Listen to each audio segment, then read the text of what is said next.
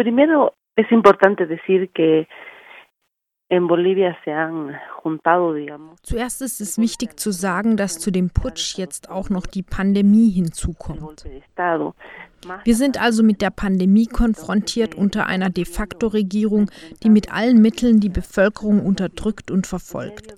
Ich persönlich, die in der Demokratie geboren bin, ich kannte diese Verfolgung und diese Art der Diktatur nicht, in der keine Rechte respektiert werden. Du hast mit dieser de facto Regierung kein Recht auf Meinungsäußerung, keine Versammlungsfreiheit. Du kannst dich nicht organisieren. Wir haben hier in Wirklichkeit keine Quarantäne, sondern einen Belagerungszustand.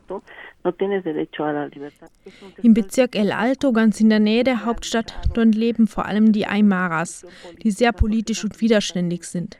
Und es gab dort 2003 im sogenannten Kampf um das Gas ein Massaker und jetzt 2019 im Zuge des Putsches schon das zweite Massaker in der Geschichte von El Alto. Und als wäre das nicht genug, jetzt haben sie dort sogar die Ärztinnen und Ärzte abgezogen. Und die Leute werden sich selbst überlassen. Sie müssen allein mit der Pandemie klarkommen. Das ist die Strafe für ihren Widerstand gegen die neoliberale Politik und jetzt gegen den Putsch.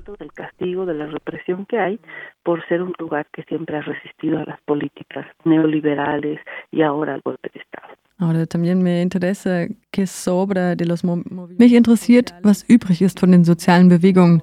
Wenn du sagst, es gibt keine Versammlungsfreiheit, habt ihr andere Möglichkeiten zu protestieren oder euch zu organisieren? es muy difícil por la represión, ¿no? Por un lado, ha incorporado, digamos, a la persecución que ya había, que es una persecución política de dirigentes. Das ist sehr schwierig wegen der Repression. Die Führungspersönlichkeiten der sozialen Bewegungen werden verfolgt. Heute passiert das unter dem Deckmantel der Pandemie. Die de facto Regierung klagt dann ihr unangenehme Leute an, sie hätten sich nicht an die Quarantänemaßnahmen gehalten oder andere via soziale Medien dazu aufgerufen, die Quarantäne zu brechen. Jede Person, die in Facebook oder Twitter ein Mem veröffentlicht und sagt, das ist eine de facto Regierung, wir können die Quarantäne nicht aufrechterhalten, wenn wir hungern, wir zum Beispiel unterstützen die Haltung, Hunger ist keine Straftat, ihr könnt die Leute nicht verfolgen, weil sie Hunger haben. Die Polizei verhaftet also diejenigen, die via soziale Medien protestieren. Und das sind gezielt die Führungspersönlichkeiten der sozialen Bewegungen. Die Polizei tut das, um die Bewegungen zu demobilisieren. In 40 Tagen Quarantäne hatten wir schon 16.000 Verhaftungen, 100 Gerichtsverhandlungen und 67 verurteilte Personen, die in den Gefängnissen landeten, mit drei bis zehn Jahren. Kein Recht wird im Gericht respektiert. Das waren Leute, die in den sozialen Medien ihre Meinung kundtaten, aber auch sehr viele Frauen, die auf die Straße gingen und sagten, sie können diese Quarantäne nicht einhalten, denn sie verkaufen Süßigkeiten und Obst auf der Straße, sie seien auf ihre Einkünfte angewiesen. Diese Genossinnen haben drei bis zehn Jahre Freiheitsstrafe bekommen.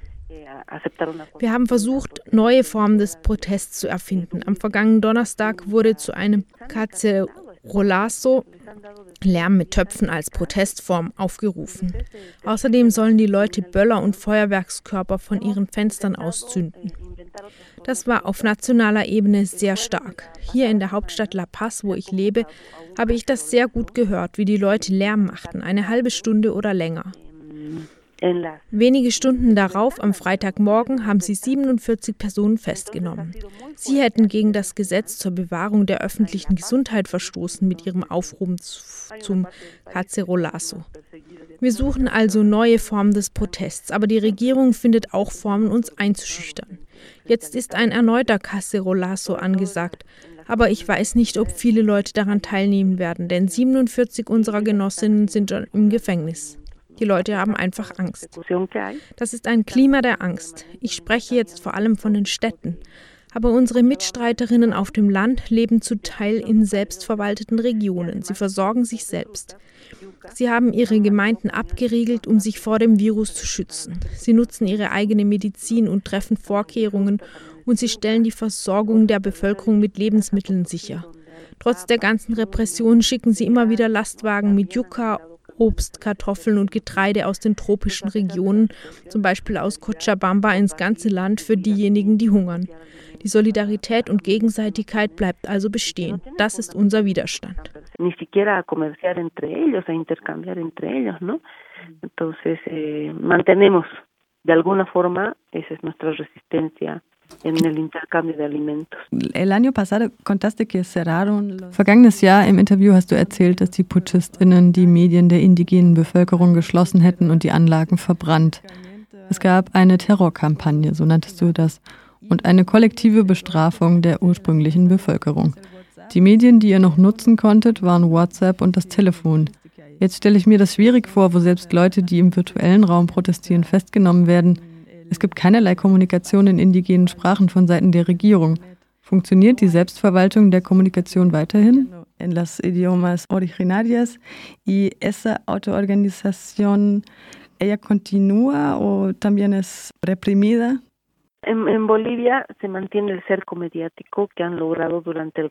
Die Putschregierung in Bolivien hält die mediale Umkreisung, die sie eingerichtet hat, aufrecht.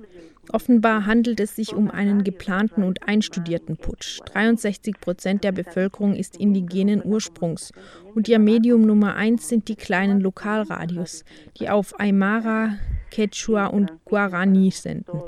Es gibt mehr als 500 dieser Radios in Bolivien und mit der Zerstörung ist die Kommunikation unterbrochen.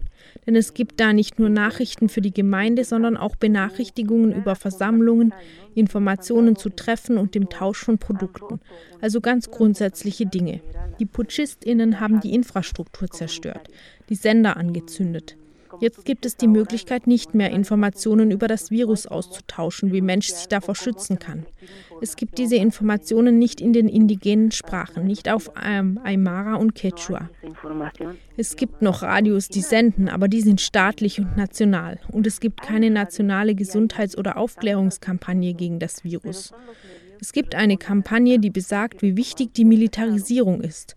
Es gibt staatliche Verfolgung, rassistische Stigmatisierung der indigenen Menschen, die gegen die Quarantänemaßnahmen verstoßen, die Präsidentin mit ihren permanenten Nachrichten, wir sollten im ganzen Land auf Gott vertrauen, und die gleiche de facto Präsidentin, die zu einem nationalen Fasten aufruft. Es gibt Segen aus dem Helikopter von Pfarrern und Priestern. Dafür wird Geld ausgegeben. Das ist eine fundamentalistische und konservative Medienpolitik. Das nationale Fernsehen verbreitet natürlich nur die Informationen der Regierung und füttern die sozialen Spannungen. Die Bevölkerung mit Lebensmitteln zu versorgen sei ein Bruch der Quarantäne und somit ein Attentat auf alle anderen Mitmenschen. Sogar die Kranken sind verdächtigt und werden wie Straftäterinnen verfolgt. Alle Medien sind von der Putschregierung für sich eingenommen. Selbst WhatsApp und die sozialen Medien, die wir in der Bewegung nutzen, werden mitgehört, abgefangen und die Signale gestört. Sie haben einen jungen Mann in Santa Cruz festgenommen, weil er Administrator von fünf WhatsApp-Gruppen war, als ob das ein Delikt wäre. Natürlich waren das regierungskritische WhatsApp-Gruppen. Und jetzt haben sie die Gruppen und alle Leute, die darin sind, öffentlich gemacht. Somit sind hunderte Leute verdächtig. Die Kommunikation ist also schwierig.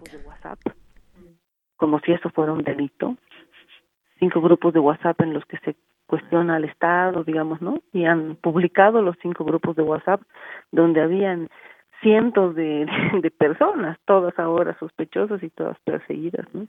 Como tú dices, la pandemia está siendo utilizada solamente para justificar la represión. Wie du gesagt hast, die Pandemie wird dazu missbraucht, die Repression zu rechtfertigen, die vielen Verhaftungen und illegalen Gefängnisstrafen.